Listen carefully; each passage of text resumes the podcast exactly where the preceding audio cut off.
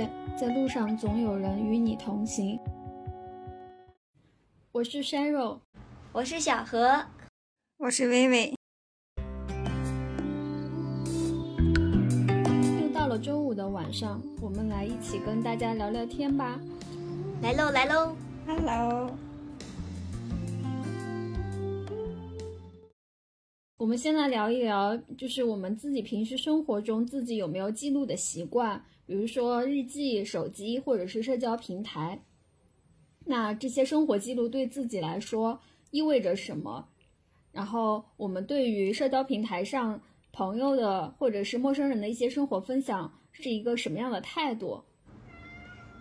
我先来。嗯，其实我自己在社交媒体上记录的不是很多，因为我总觉得不是很安全。那我自己一般记录的话，会记会记那个日记，就是我会在手机的备忘录里边写一些日记。然后我就是看了一下，我现在手用的这个手机里边的备忘录里边最早的一篇日记是，大概是一七年的年底写的，然后到现在写了有六百八十二条，还是很多。然后前面几年的时候，记得真的是什么都有，就是各种方面吧，就生活呀，然后出去玩的一些记录呀、攻略呀，或者说是工作中的一些需要记住的事情啊，嗯，很多很多。然后到近两年的时候，就尤其是今年吧，基本上我的这些日记基本上就，嗯，大概就只剩了一个主题，就是。关于自我成长这一方面，就是身心灵的各种的一些，嗯，怎么说呢？就是修炼吧，就基本上全是这个记录。然后就会我会在一些，就比如比如说我自己情绪比较激动，或者说是就是有一些感悟，或者看到什么东西，嗯，就想想写一些，想写一点东西的时候，就会在备忘录里边记下当下的一些心境啊，一些。就是联想到的一些事情啊，或者是一些感受啊，等等一些很多东西，包括嗯，今年开始也有在，就是就是隔三差五的在写一些感恩日记，这些基本上就是我今年的备忘录的主题，也就是我平常对于我自己生活的一些记录。其他的话，比如说用相机吧，手机吧，手机的拍照功能。然后就会记记录一些我平常就比如说出去玩啊，或者说走在哪里看到一些比较嗯有感触的或者觉得很美的一些事情吧。小何呢？嗯，我两种吧，就是一种是自己的生活，然后一般会记录在社交媒体上，微博，我就是去发微博，然后有时候会可能生活中会一些。觉得特别有趣的瞬间，然后拍下来，然后添加一些文字去发微博。另外记东西，那工作中可能就还是用纸笔记得多，然后随时记一些思路什么的。我觉得像生活中的话，像这种拍照添加文字，然后就就作为自己某段时间的生活记录。比如说，诶，我的一周，然后就哒哒哒哒发九九个图，或者是说是这个月。怎么怎么样，然后又发几个图这种的，我觉得这种方式，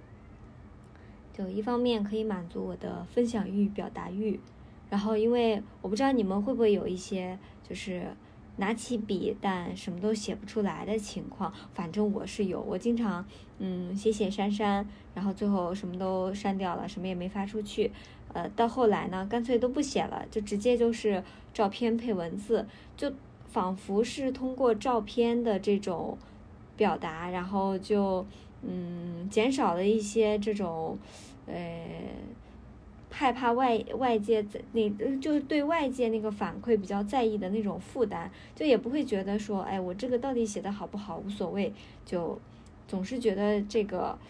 嗯照片加文字的方式好像就比较轻松。然后来我就是呃不过这种模式也不是。这种这种模式主要是就模仿别人的，有一些博主很多也是这种，然后我就觉得这种方式特别的轻松，还蛮喜欢看的。嗯，我的我的话就是早期是其实是上学的时候，老师其实有要求，就我们专门有一个本儿，就是写周记的，然后那时候还写的挺认真的。嗯，就当时主要是一些。就是其实学生时代每天也没有发生什么，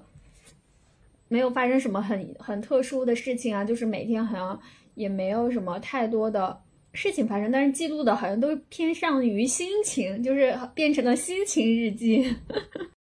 嗯，后来用微信之后，就是有时候会发朋友圈，包括早期用 QQ 啊什么，上面会有说说嘛，然后也会发文案啊什么的。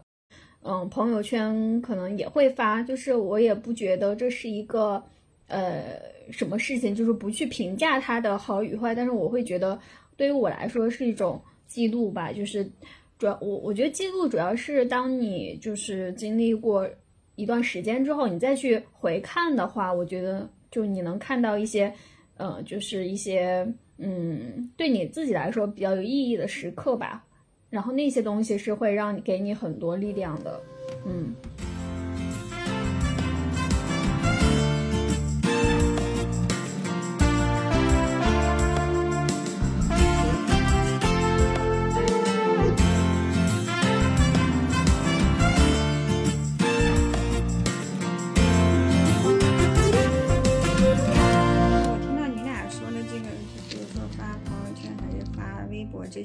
然后我就突然意识到我自己为什么不发朋友圈？为什么？因为我真的很少很少很少发朋友圈，甚至就一年都不一定能发几条。然后起初的时候是因为就是，其实我本来一直发朋友圈圈发的就不太多，呃但是后来。突然停，是因为那两年过得不太好，就是回过头来看，会觉得那两年过得就是可能心情啊各方面都不是非常的就积极向上，然后朋友圈就感觉没什么可发的，就感觉生活跟得过得很无聊，也没什么可发的，而且发发个朋友圈还得想想写一些什么文案文案呐，还要想配什么图片啊，就觉得好累哦，然后想着想着就算了，然后后来就习惯了这个。再后来的时候，因为工作原因加了很多很多人，然后朋友圈里真的是就是各行各业，然后各个人生阶段的各种人都有，然后就会觉得朋友圈已经变成了一个非常公共的空间了。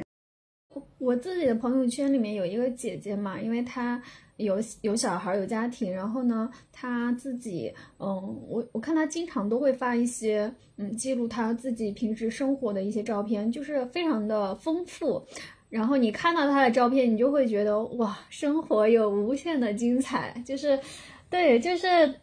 那种生活的多样性，真的会给人让人很治愈。我觉得，就是不管他是吃美食也好，还是各种，就是他他也很注重生活中的一些小仪式感，然后他也会去做一些，就是这种嗯家庭活动类的东西吧。反正我觉得还很有氛围，嗯。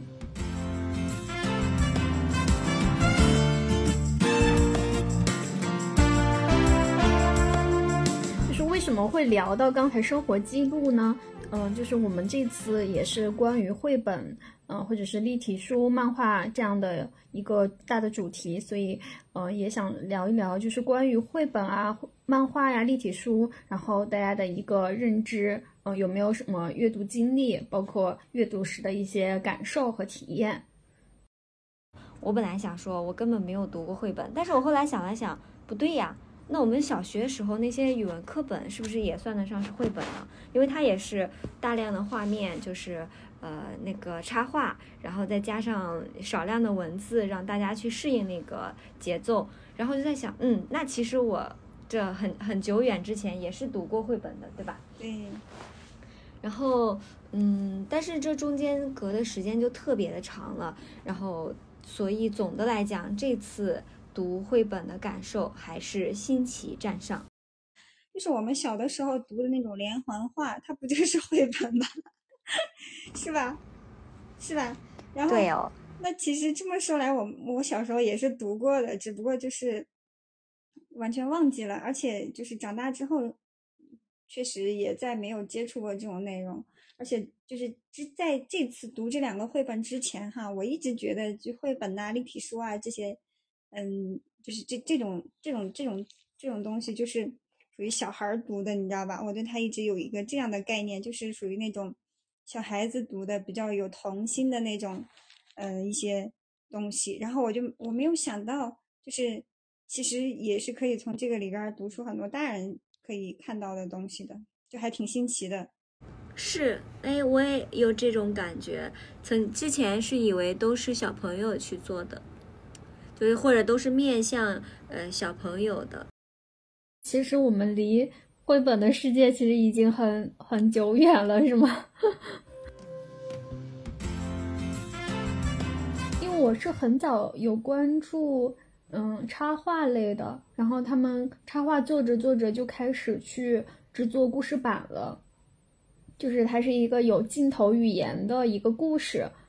嗯，然后呢，嗯，绘本的话其实是之前关注的一个 UP 主他去，呃，推荐的一些匡扶的漫画呀，嗯，一些就是这种类似的绘本吧。然后其实我们就是生活中可能在，尤其是书店嘛，基本上都会归类到儿童儿童区。其实成人去关注这个，其实这两年是越来越多了。关注这一方面，因为画的呃主题包括画的画风也比较就多样嘛，就是也也有很幽默的，嗯，也有很就是稍微呃童话世界的，对对，也有对也有这种，包括我们很早之前应该都知道那个吉米吧，他画的一些深刻一点的，就很有哦哦，对很有哲思的一些东西，对，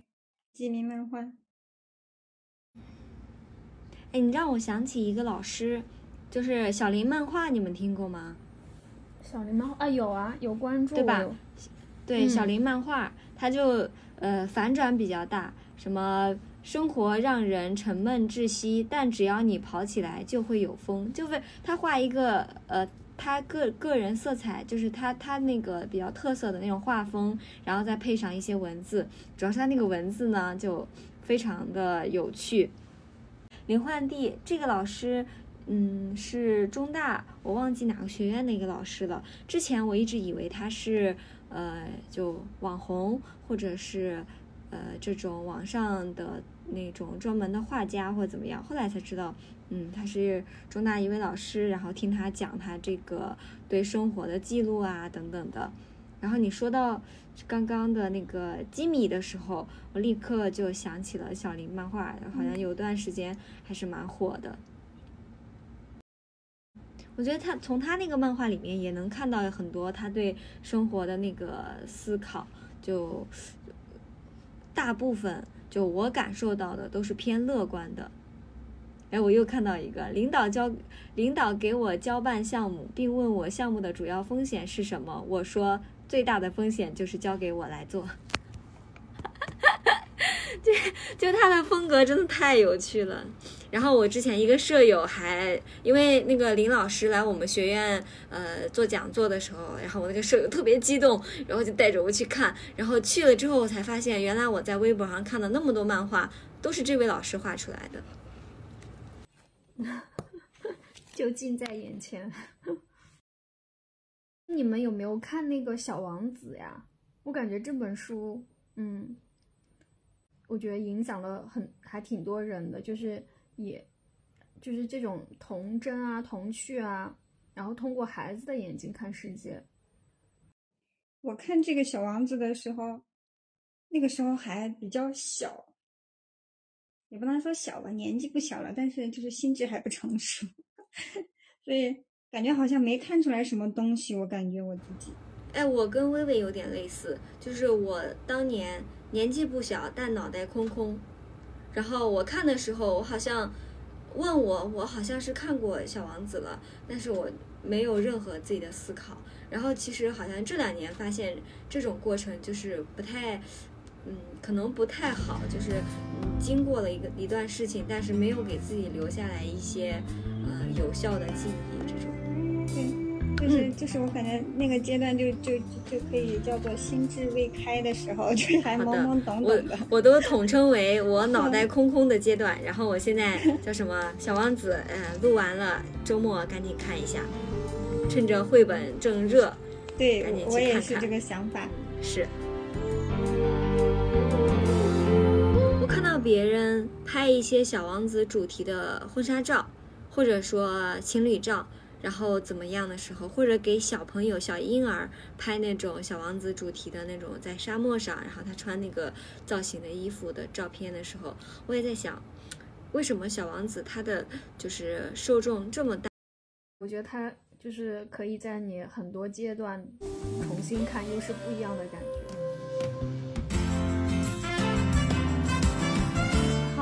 我们来介绍一下本期给大家推荐的两本绘本的作者和作品吧。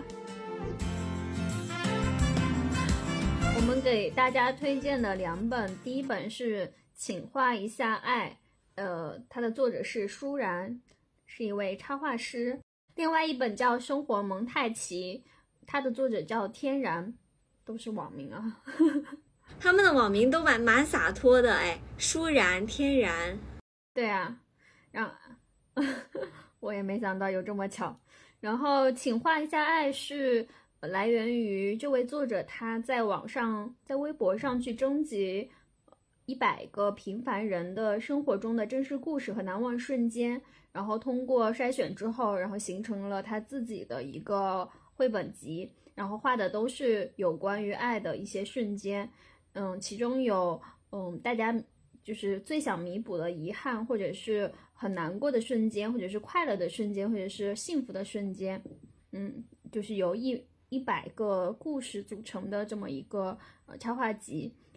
然后另外一本是《生活蒙太奇》，嗯，他的这位作者叫天然，然后他是呃从三岁开始学习画画，然后包括这本。绘本的话，也是在全球有一个广广泛的传播，尤其是在网络上。然后我觉得他的作品是还非常的有生活电影感的，就是他的作品有很有电影的质感。就是我觉得他自己这个作者本人他是非常有洞察力的，他能够捕捉到一些生活中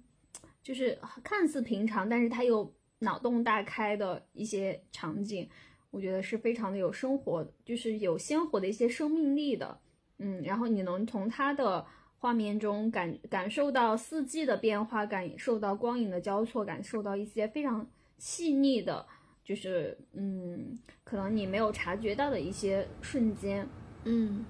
嗯，看看你们还有补充吗？我自己看的时候，对《情话一家爱》这一本绘本就是感触比较深一点。就是包含了各种各样的一些甜蜜呀、幸福的瞬间，或者说一些遗憾呐什么的，很多我们平常可能觉得就是非常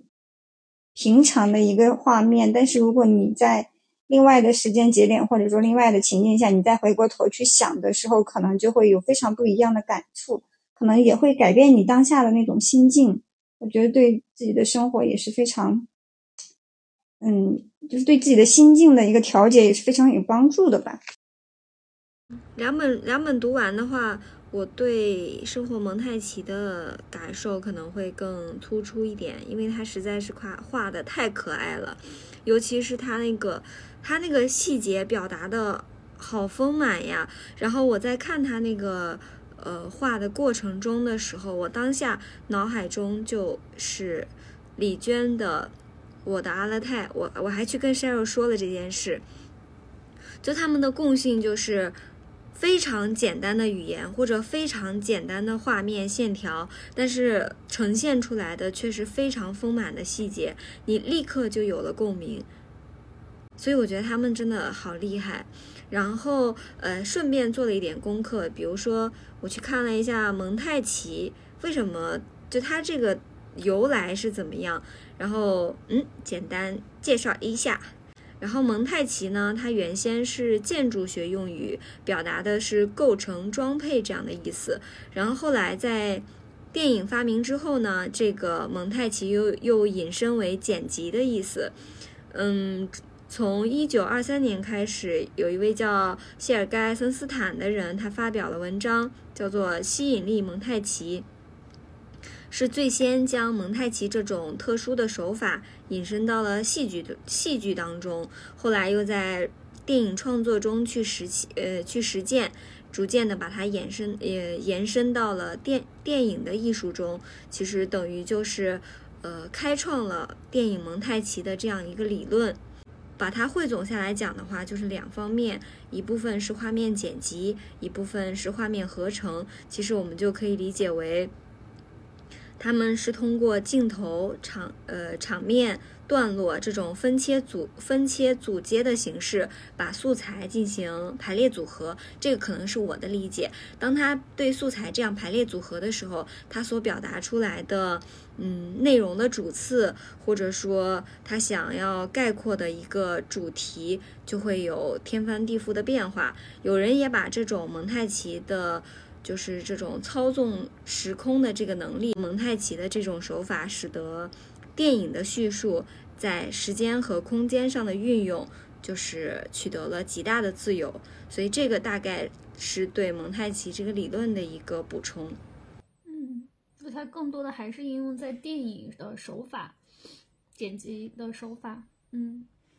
生活蒙太奇里面，他也是画了好几好几个好几幅画面，然后把它们组合起来，然后你看到的其实是他所表达出来的一个故事。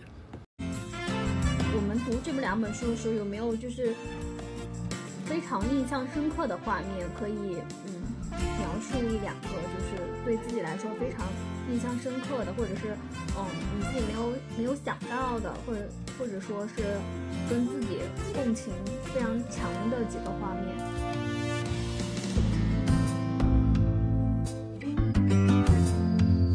嗯，两本书都可以，可以一起。嗯小何先来吧，要不？我还是偏向于喜欢，呃，《蒙生活蒙太奇》这本里面它的很多生活的细节。然后印象比较深刻的是有一个有一幅画面是打水漂，就是他抓起一石头，然后朝一个嗯大概是夕阳的映照在水里的那个状态，朝水面打过去一水漂。结果当我发我就你。再看到这几幅画面，第一个他捡起石头，第二个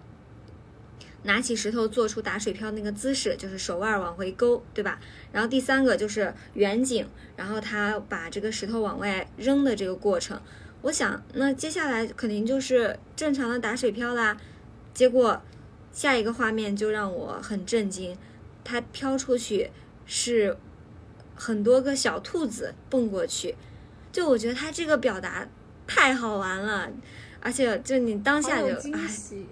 是很惊喜，很惊喜。嗯，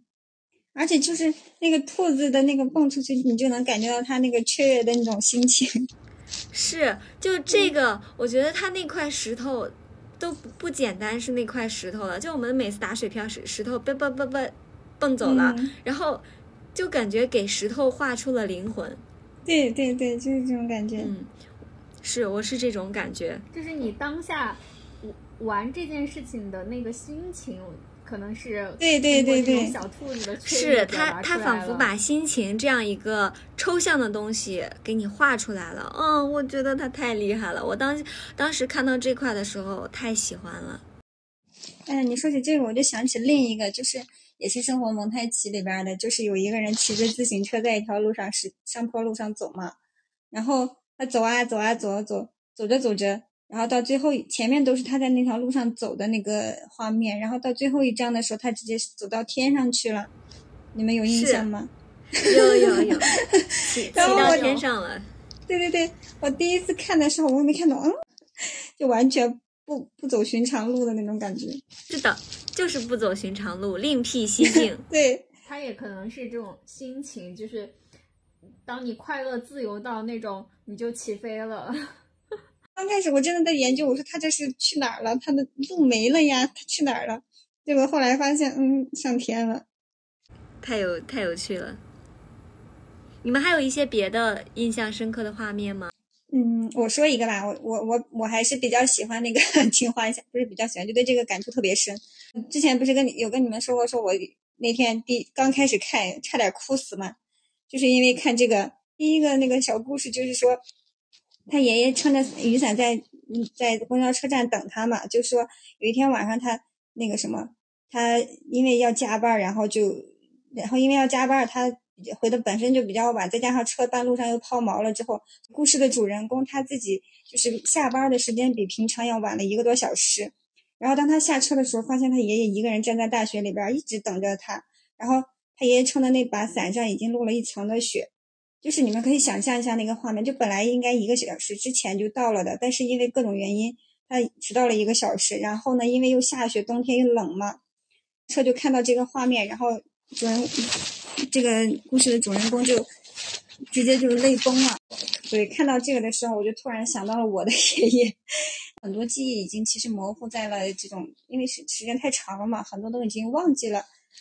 其实应该算是我姥爷，我姥爷他对我就是有一些非常就是就是我们经常说什么无条件的爱。之前的时候我一直不觉得，我说这个世界哪里有无条件的爱？就哪怕是父母对小孩儿，他也是会有很多期待呀，这那的，也会就比如说你在在你不符合他们期待的时候，他会有一些不满啊什么的。所以我一直不相信有无条件的爱。然后那天看到这个，然后想起我姥爷的那小时候对我的时候，我就发现哇，真的是有无条件的爱这这回事。然后就串着想起来了，真的很多很多事情，然后想想想想，感觉把自己都要想不行了。那天晚上真的是哭了一晚上，整整一晚上，我看都没看几个故事，就在那哭，一直在那哭，哭哭到看不下去了，就直接睡着了。就是突然发现自己曾经被这么无条件的接纳、无条件的允许、无条件的去爱的这种感觉，真的是非常的。好，尤其是在之前根本不相信这回事的时候，突然发现这一点，就真的感触超级深刻。嗯，所以印象超级超级深刻。这个我感觉这个就这个小故事我都可以记很久。哎，你那个无条件的爱说的我眼眼泪打转。嗯，这个故事我也印象很深刻。有一个我特别感动的一一幅画是，就是下雨天，然后一个小孩子他给。玩具娃娃打伞，就是这个玩具娃娃。对，这个玩具娃娃是扔在垃圾桶旁边的一个皮卡丘娃娃嘛？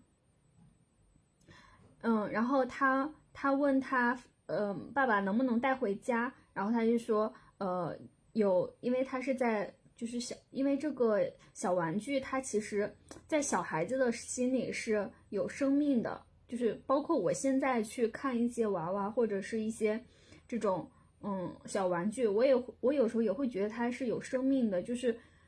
尤其是它有人形的时候，我就觉得你不能随意的去，嗯，就是蹂躏它或者是破坏它，我就觉得它一定是要受到保护的，要就是要就是要尊重这个这个娃娃，就要好好的对待。这这这感受就就很像我刚把猫猫接回家的时候，有一次叫别的同事呃来家里玩，然后我就想害怕猫见到一次见到那么多人，它会害怕会应激，然后我就想我我本来想说你们就慢慢跟它接触，它等一下就跟大家熟悉了，结果冲进来一个同事，你知道吗？满屋子绕着追着猫跑，好家伙，我当时。我当时急死了，我说你不要这样对我的妮可。万物有灵是吧？其实我还想分享一个耶，嗯，就是说那个嗯也是《请画一下爱》里边的，就是有一个那个什么主人公说，画一下他奶奶少女时期的模样，就说我们认识认识奶奶的时候，她已经是奶奶了，但是其实她那个什么也是从。从一个无忧无虑的少女，然后变成慢慢的变成妈妈，变成奶奶，变成这样的。然后他们也希望，就是说，嗯，只过一些只只需要自己开心就好的日子，然后可以任性啊，可以有人疼爱呀，有人去关关爱他呀什么的。然后我就想到，就是我们自己的妈妈嘛，就像我们自己的，不管是妈妈、奶奶、爷爷、爸爸，他们其实也都是从。少年少女慢慢的一点一点承担责任，然后一点一点去养育我们呀，去做做他该做的事情，承担他该承担的责任呀什么的。就是，其实我我其实在这个点上面想到的是什么？就是想到就是说，其实我们很多就是，尤其是最近这两年嘛，就是原生家庭这个话题就非常的突出嘛，就很多事情都会追溯到原生家庭，然后就会。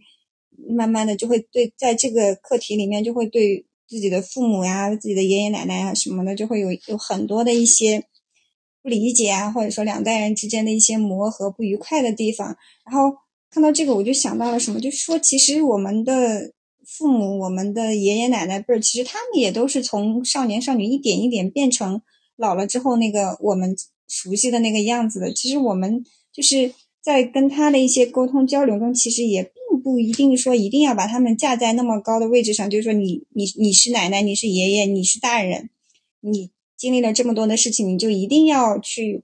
理解我，或者说你一定要就是说，其实他们自己可能他的出发点是好的，但是他可能就是在这个过程中做了一些不是那么让我们能够接受的一些事情。但是其实这不是说他们要害我们，或者说他们要怎么样自私呀，或者怎么样，而是去可以去理解一下，其实他并不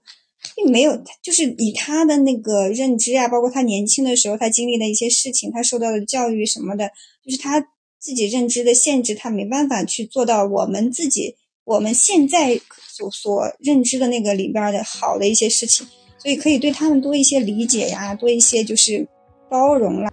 对。其实关于原生家庭，简单的说一点点，就是我觉得每个人什么时候改变都不都不算晚，而不是永远去找问题。其实问题，你比如永远在那里找问题，其实对自己嗯提升可能没有那么大。简单的看到问题之后，还是多多去想我怎么改变自己，我怎么让自己在下一秒做真正的自己，对不对？不用不用纠结以前发生的事情，过去的事情它就永远的过去了。生活蒙太奇，我有两个画面，我想就是不知道你们有没有感触的。一个是，我觉得他很很厉害的一点是，之前就是有一个画面是，就是两个小女孩，她不是在这个水边嘛，然后是有点锦鲤上身的这个意思，就是它周边围了一群锦鲤，然后最后。他离开的时候，然后身上对，然后他身上就是都变成了锦鲤，然后变成填满了色彩，我就觉得哈，好有意思啊！它本来是一条素素的裙子，走的时候裙子上爬满了金鱼。嗯，我开始还没看懂，然后哎，再仔细看了一下，哦，原来是这样。然后还有一个是，嗯，就是比较有趣的，我觉得是，就是他那个。不是晾衣服的时候嘛，然后用夹子 夹着两边，然后另外一个也是帽子夹着两边，然后最后他们 同同框出现，对，同框出现在地铁上，然后两个人都长着两个耳朵。对他这个作者，他可以把有时候让人很烦恼的事情，然后变成欢乐，太好笑了。对他能力好强啊。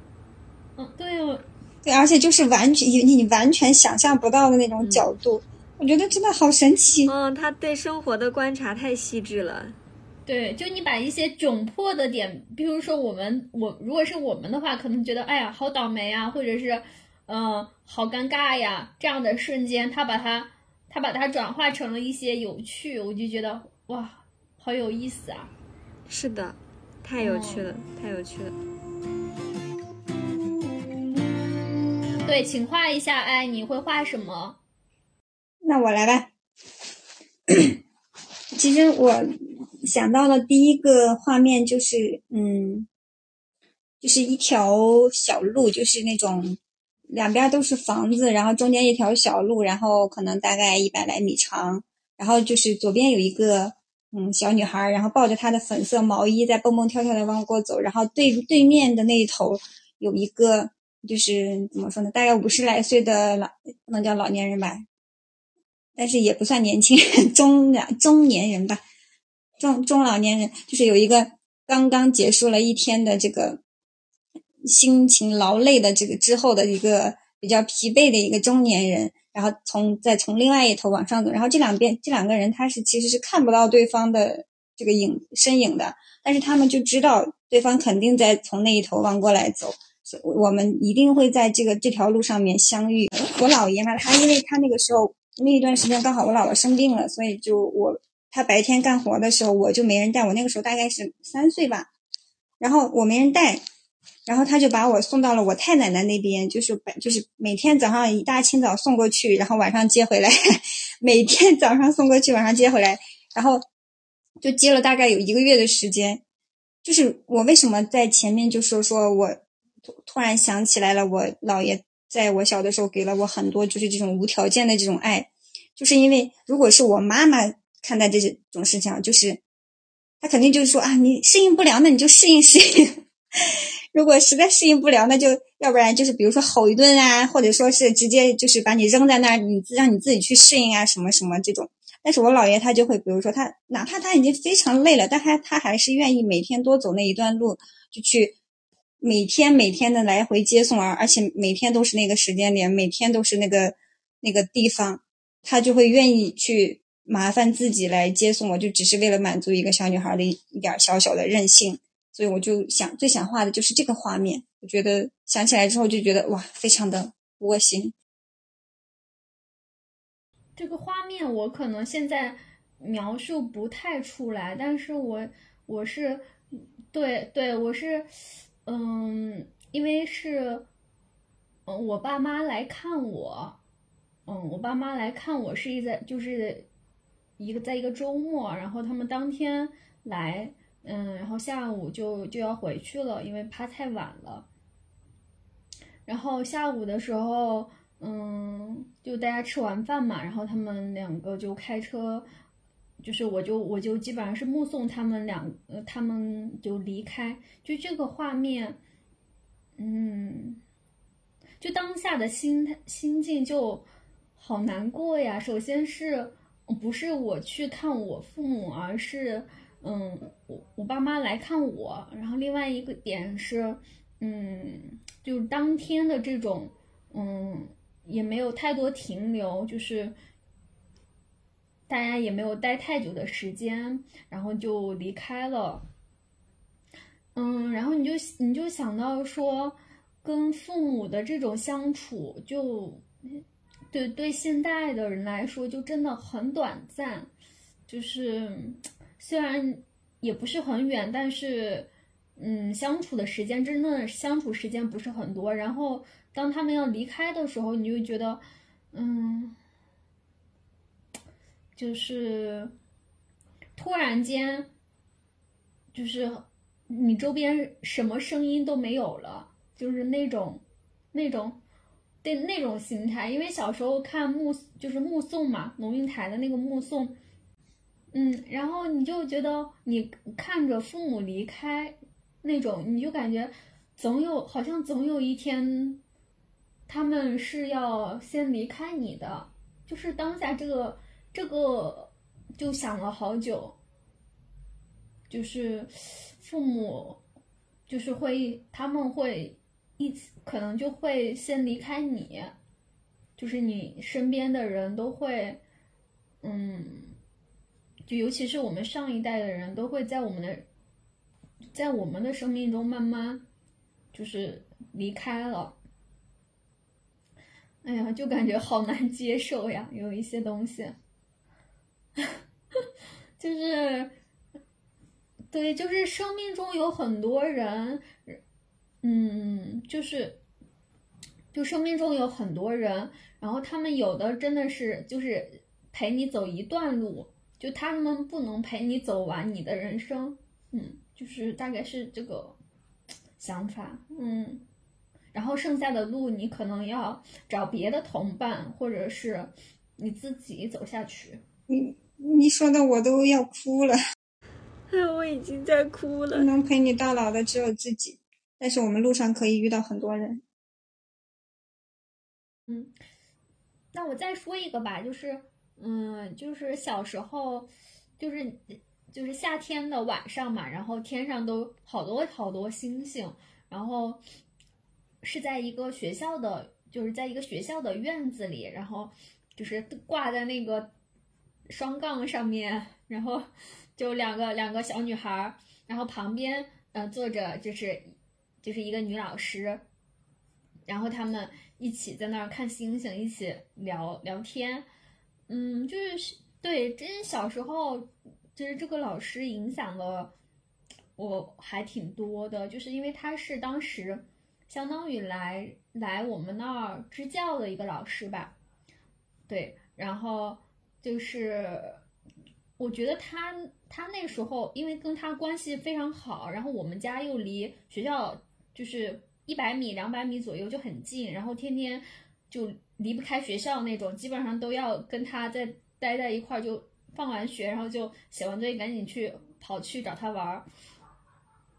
然后晚上就是大家在呃，就是跟另外一个女孩子也一起，就是我们就是感觉那时候那个老师就是我们的一个就是眼睛吧，就是因为他看到的世界呃就更多一些嘛，更大一些嘛，所以就是他就变成了我们的一个眼睛，然后就好喜欢好喜欢他，嗯，就嗯影响很大。然后那时候就觉得哎。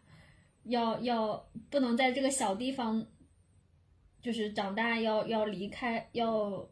就是走去更远的世界去看一看，不要在这个小地方一直待着。嗯，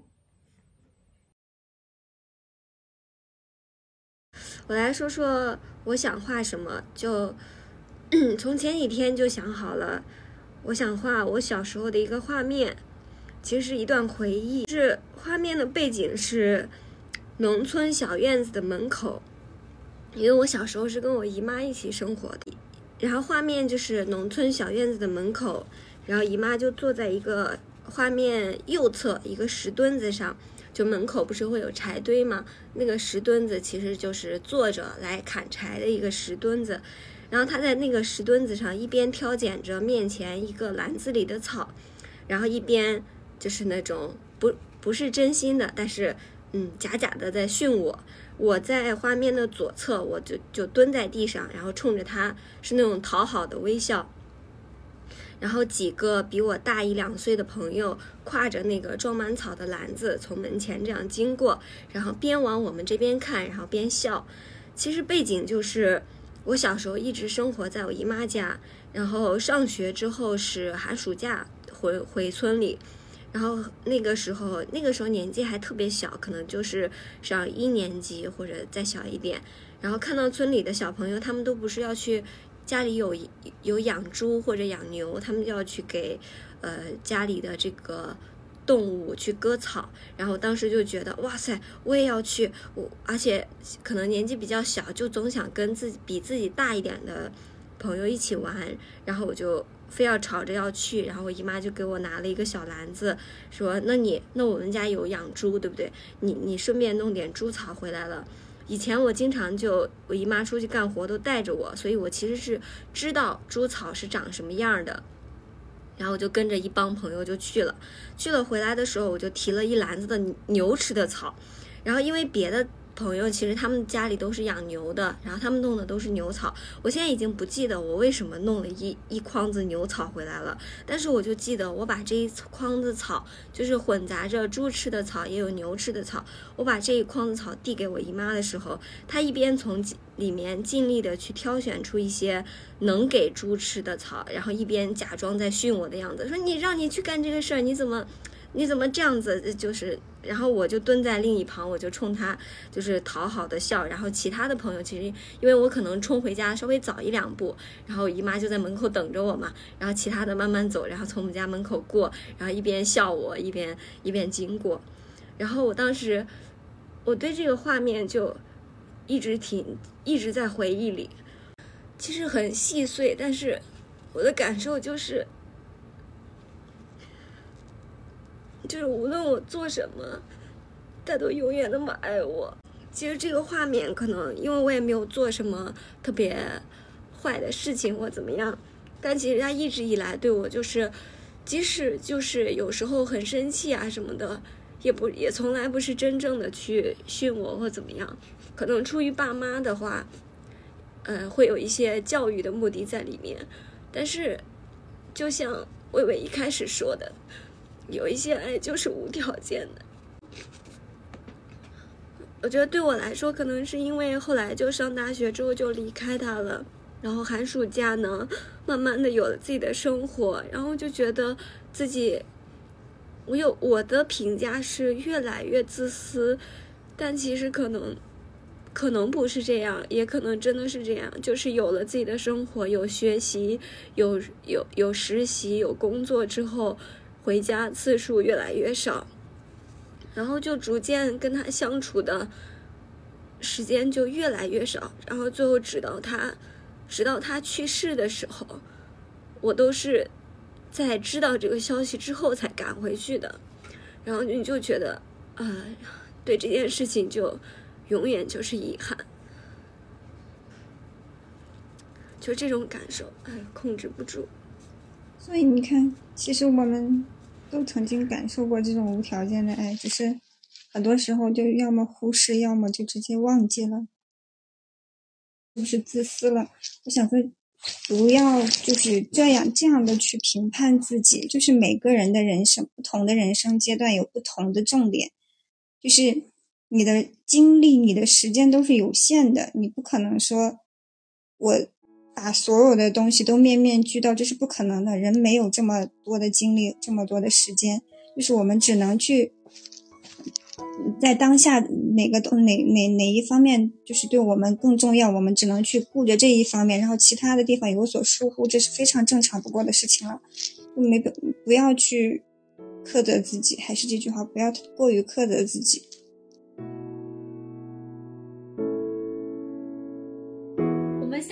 要说，就是你自己生活中哪些瞬间会让你觉得万物美好，事事皆可原谅，就是没有什么过不去的坎儿，没有什么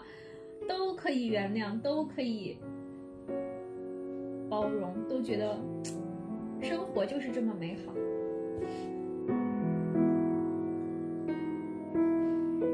嗯，我我是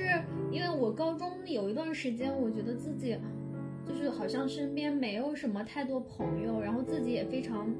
自闭，然后就比如说我每天嗯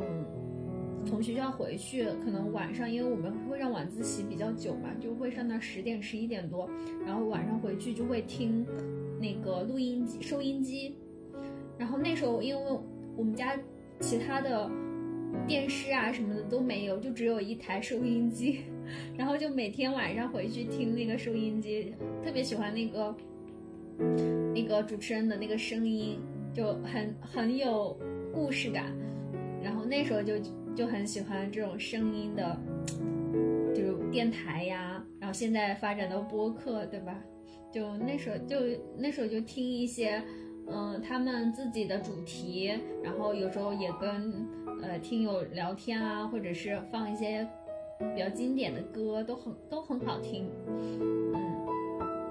就是可能我想到的就是治愈自己、治愈自己的瞬间。嗯，第一个就是这个，然后另外一个是我想到了我第一次自己一个人去，呃，去出去玩、去旅行的时候，就是因为第一次是去的乌镇嘛，然后，嗯，我就记得印象特别深刻是。因为头一天晚上住在那里，然后第二天，嗯，就是一大早特别早，几乎路上没有没有什么行人，因为那里都是景区嘛。然后一大早没有什么人，然后下着小雨，然后我就自己在外面，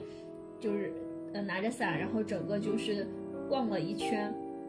就是没有任何的嗯一些杂音，就是非常的安静。然后你就在那个江南的那个小镇上。就特别喜欢这种感觉，就很自由，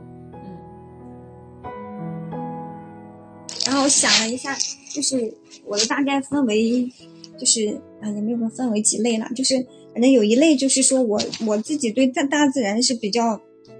特别有亲近感的那种，就是之前的时候没觉得，最近这两年吧，就会有一种。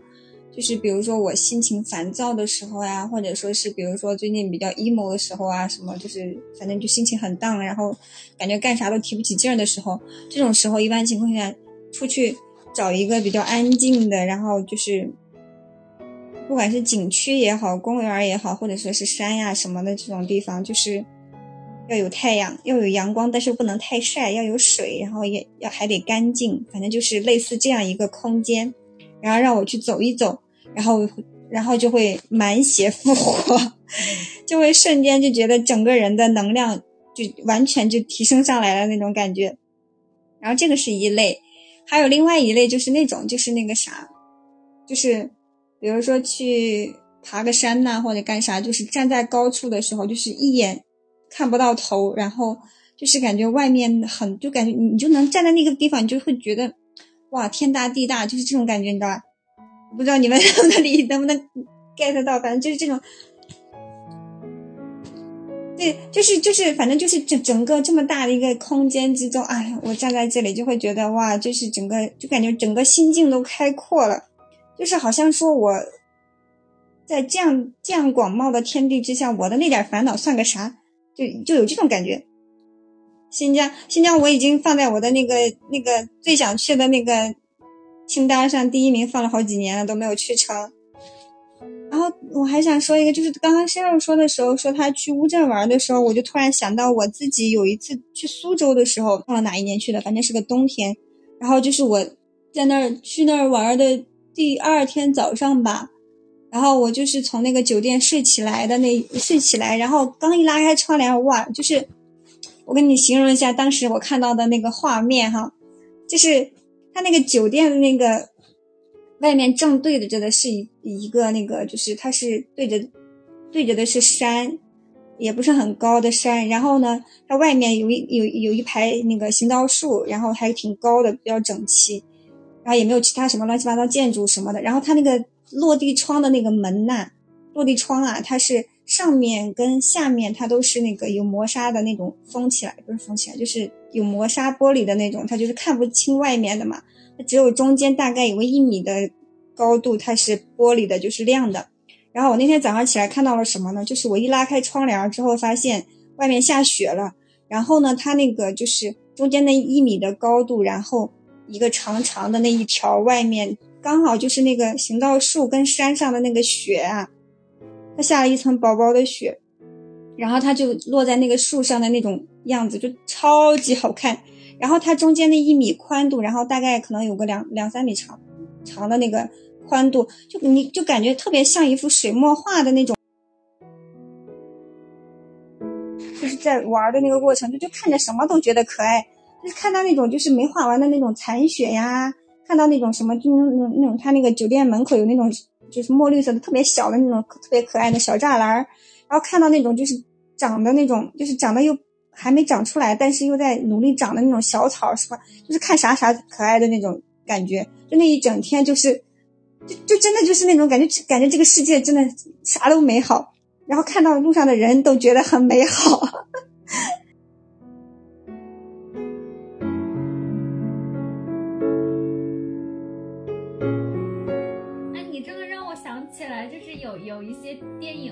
拍，就是比如说那个主人公这一天，就是他，比如说他谈恋爱了，或者有有一个什么特别开开心的事儿，然后他就走在那个大街上蹦蹦跳跳的，然后遇到各种人都打招呼，然后看到各种事情都非常开心的这个画面，看到什么都觉得开心。好，我想到一个比较具体的画面。具体的画面是在特别宽阔的那个泳池里游泳的画面，就是没有，因为呃，可能比较，比如说现在这种天气，冬天，然后泳池里也没有那么多小朋友在学游泳的时候，真的非常的开阔，然后你就可以，我不会，我不会跳水，我只会从旁边，然后旁边跳下去，然后就。就是我，我不会从上面这样窜下去，然后我只会从旁边这样下去。下去之后，你就顺着那个甬道，然后你就可以把你的蛙泳无限舒展，你知道吗？就那个四肢啊，你想伸多远伸多远，想伸多大伸多大，周围也不会踢到别人，对你不会不会怕踢到别人，也不会踢。也不会怕别人踢到你，就那那条甬道都是你的，哇哇那个感觉，哇！我现在想想我已经受不了了，太爽了，就觉得哇，我就是一条鱼啊，我就让我游到死吧，是，那那就是我的世界，对，就是充电的感觉，是不是瞬间就充回去了？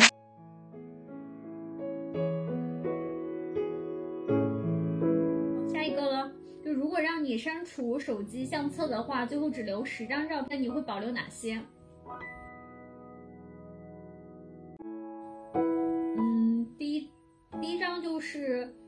嗯，应该是大学快毕业的时候，应该是在西安美术馆拍的，然后是我的朋友当时帮我拍的，是第一次，相当于第一次看展览，嗯，就是之前没有接触过。然后第二张是，呃，在厦门是冬天的海滩，然后在那儿看落日，嗯，是这个画面。然后第三张是和家人和家人的合照，是过年的时候，是和老人都一块儿，然后基本上是全家福的一张画面。然后第四张是，嗯，全家人一起去游乐场去看烟火的一张照片，哇，这这个印象就很深刻了。然后第五张是在圆明园，然后它是当时是秋天的时候，然后整个银杏啊、黄叶啊、整个红叶都非常的好看。然后这个印象深刻的是，就是第一次看到圆明园的那种残破，然后整个非常的萧瑟，然后基本上，嗯，那个时候已经快，基本上太阳已经落落完了，然后快到晚上了，就非常的残败和萧瑟，那种感受。特别强烈，又是深秋，嗯，然后第六张是去故宫的一张照片，嗯，就是很很很久很久就一直都想去故宫，然后最后，呃，能够去就很开心。然后第七张是和当时的同事和领导，嗯，就 一起我们一起去看展览，是在呃北京的松美术馆，然后当时的那个展也特别好看。它是布尔乔亚的一个艺术家的展，它它叫永恒的丝线，就是，嗯，就非常有名的一个，它是巨大的一个蜘蛛的一个雕雕塑吧，然后在在那个，对，在那个广场外面，然后它里面全部是，因为他他母亲好像就是从事呃就是纺织业的，所以他为什么用蜘蛛的这个意象，然后蜘蛛和丝线，然后整个都在说的是，嗯。女性、母亲、母爱的这么一个大的主题就特别有意思，对。然后第八个是，嗯，就是第一次去旅行，然后当时是就是写了写了几张明信片，然后就是乌镇这个地方特别神奇的是，它会让人想到一些很久远很久远的旧人吧，就是当时写的好像都是好久好多年没有没有太频繁的联系的一些小小学同学，就很。然后第九章是，嗯，前两年的时候跟大学室友的呃团聚，然后是在一个下雨天，然后我们特别冷，然后我们就在那个商场的一个天台上，我们在那里就玩，在拍拍那个照片，就玩的特别开心。然后第十章就是，嗯，今年吧，就和嗯妈妈的一次约会，就是我们一起拍照和最后。我我俩一起吃饭，就是就是特别的，嗯，温馨的一个画面。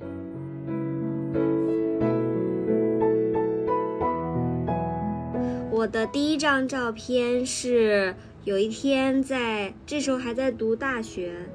然后在本科的时候，有一天睡醒拿着手机在玩，然后一一抬头发现我的脸刚好映在室友的镜子里。然后我就拿起手机对着那个镜子拍了一张照片，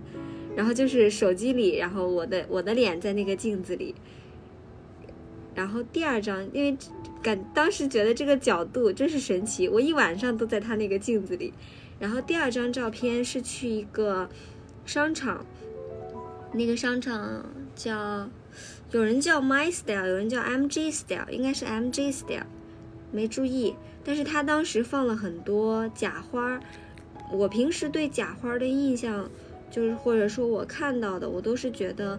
蛮虚假的，或者说，嗯，不太好看。可是他那个搭配，色彩，就是过度非常好看，有一种那种霓虹的感觉。然后第三张是，嗯，当时太喜欢看那个《唐顿庄园》了，然后是。嗯，男主女主的一个合照啊，我每次看到我就觉得这就是爱情啊。然后第四张是呃，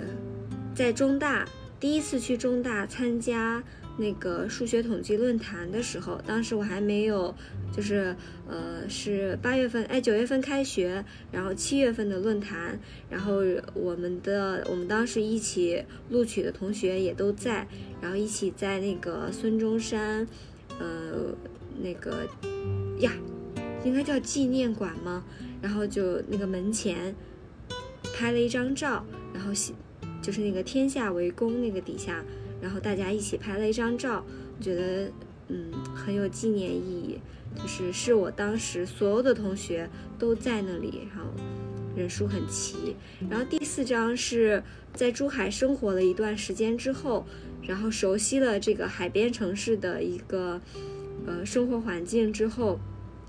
记录了一下当时下过雨之后那个，因为我们是在凤凰山脚下，然后。中大的那个教学楼都是红色的，红砖绿瓦，然后背景是那个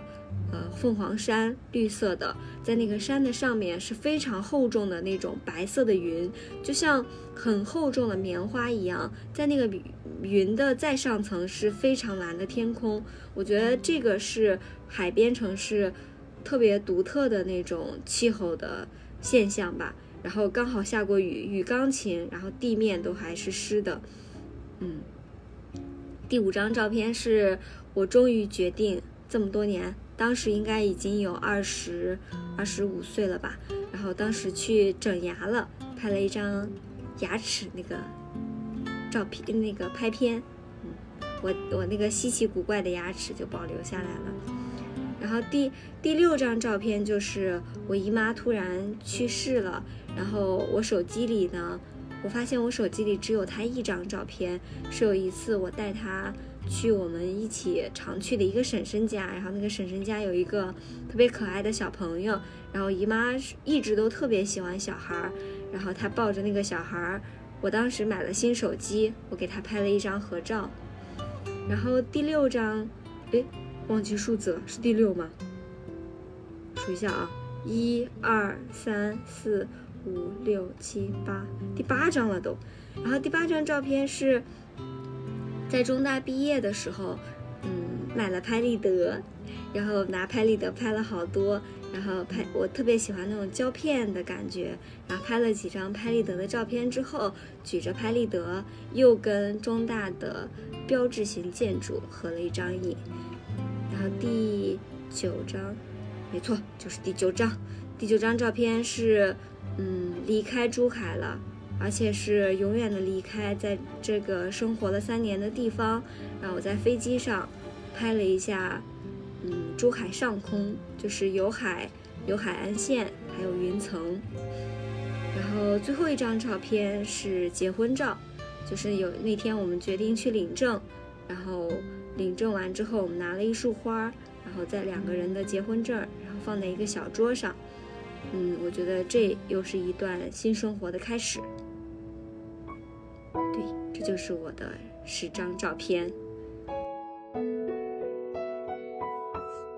我的，嗯，我想分享的第一张照片呢，就是，嗯，深圳的那个粉紫色的一个晚霞。当时是我来深圳没多久吧，然后第一次见到这么美的晚霞，我真的是之前没有见过这种。这种颜色，然后这么就是铺满整个天空的这种晚霞，下班之后看到，真的觉得哇，好震撼，然后就非常激动，拿手机拍了很多照片，当时还发了朋友圈，超级美，美到不像话。然后第二个就是我在深圳的另外一个住处，然后当时住的那个地方，它的那个视野很好，我不是很比较喜欢这种开阔的视野，就是前面什么东西都挡不住我的那种感觉，然后。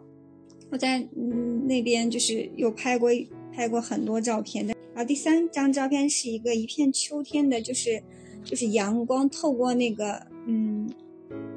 快要变红但是还没有变红的那个叶子，然后照过来，就是把边缘照得非常透明的那种感觉。当时是我们前一天晚上我们出去玩，然后嗯在外面住，第二天早上起来的时候我自己回来，因为我朋友他。那个什么，他有事儿，他提前回来，然后我就自己早上起来慢慢悠悠的去爬了个山，然后去那个什么去在那个公园走了一走，走的走在路上捡到了一片叶子，我就觉得哇，真的好好，阳光又好，然后空气又好，然后气温又好，然后就反正就是哪哪都好，然后也没有任何事情在等着，我就觉得那个心情特别的，怎么说，是非常的放松，非常的惬意的那种感觉，然后就拍了一篇叶子，觉得特别好。然后第第四个就是有一天早上我。忘了是什么事情来着。我大早上六点多起来赶飞机，在路上的时候，就突然看到天空中的那种，就是羽毛状的那种云。然后我当时突然就想给一个朋友分享一下，然后就在这个瞬间，我就突然理解了前几年的时候，其他人给我分享这分享他自己看到的一些，就是嗯美景，或者说一些比较。他喜欢的东西的那个瞬间的那个感受，然后我第一次意识到，哦，原来这种分享欲，啊，是这样的。第一次意识到，哦，原来他当时是抱着这样的心情去给我分享这个东西，但是我当时完全没有意识到这个事情，我也没有给到他很好的回应，就觉得有点对不起人家。然后第五章就是，嗯，我第一次去海边的沙滩，然后画了好多什么心啊，写了什么字啊什么的这种。就是你你我不知道你们能不能感受到，就是作为一个北方人对于海的执念。第一次去沙滩上面，第一次去那种可以画各种东西的沙滩，然后看着那个海水上来把它冲走，然后再画再把它冲走，这种感觉就特别无聊，但是又特别玩的不亦乐乎。然后当时真的是玩了很久很久。然后第几章了？第五章了哈。第六章就是我当时去那个什么来着？也是去厦门，去厦门的时候，我当时去那个鼓浪屿的时候已经比较晚，大概四点多过去的。然后我上岛之后没多久，其实已经时间很赶了嘛。然后我突然就是不经意间一回头的时候，然后突然就看到那个落日啊，就它正在往下落，从海平面上往下落的那个瞬间，我那那次第一次知道了，就是什么叫做残阳如血这个表达。哇，就是那一刻，那个就是给我心灵的那种震颤的那种感觉，到现在都记忆犹新。就是就是真的生理上的生理上的心动的感觉，很难忘。然后第第对第七章就是我之前去南京的时候，去那个中山风景区，南京对于历史文物这方面的一些积累，就可能是中国所有城市里边它的就是丰富度是最高的。第九章决定了一下，就是放了一张我今年的自拍。为什么放这张呢？就是因为我在今年之前几乎没有过自拍，没有是因为什么？因为我觉得我这个完全不上相。然后今年的时候，今年的时候。就是对自己没有那么苛刻，没有那么挑剔，也没有说说啊，我一定要怎么样，我一定要怎么样，就没有这么多的要求啊，或者怎么样。我就是我，就是我，我现在就接受我本来的样子，所以我就放了一张我今年的自拍。然后我今年其实也不只拍这这一张自拍，最后一张就是一张嗯打卡记录，就是前一段时间我那个什么，我跟了一个课程，然后在这个课程里边，其实打卡记录跟这个说的内容跟这个课程没有什么关系，就是。他这个打卡记录上面有一有有有一句话叫做叫做说过去属于死神，未来属于你自己。然后我当时看到这句话的时候，我就觉得就是有一种被击中了的感觉。我可以决定我现在不被过去的这些事情所困扰，然后所绑架呀什么的，就是我完全可以去。做我能做到的，做我想做的这些事情，而不是说我去抱怨呐，去怪罪啊，去痛恨啊周边的一些不好的。我们今天这个情感好丰富，刚开始开心，然后那个什么难过，然后又对你崩溃，然后崩溃完了之后，我们又说开心的事情，然后最后上升到了这么一个。是你也能，嗯，就是隐隐约约感觉到，就是。这些我就我们筛选的这些照片，就是我们这几年，因为手机可能三四年、四五年最多了，那就是就是我们这一段时间的一个，嗯，走过的路、去过的地方，对吧？经历过的事情、遇见的人，你能记住的其实也就那么几个瞬间，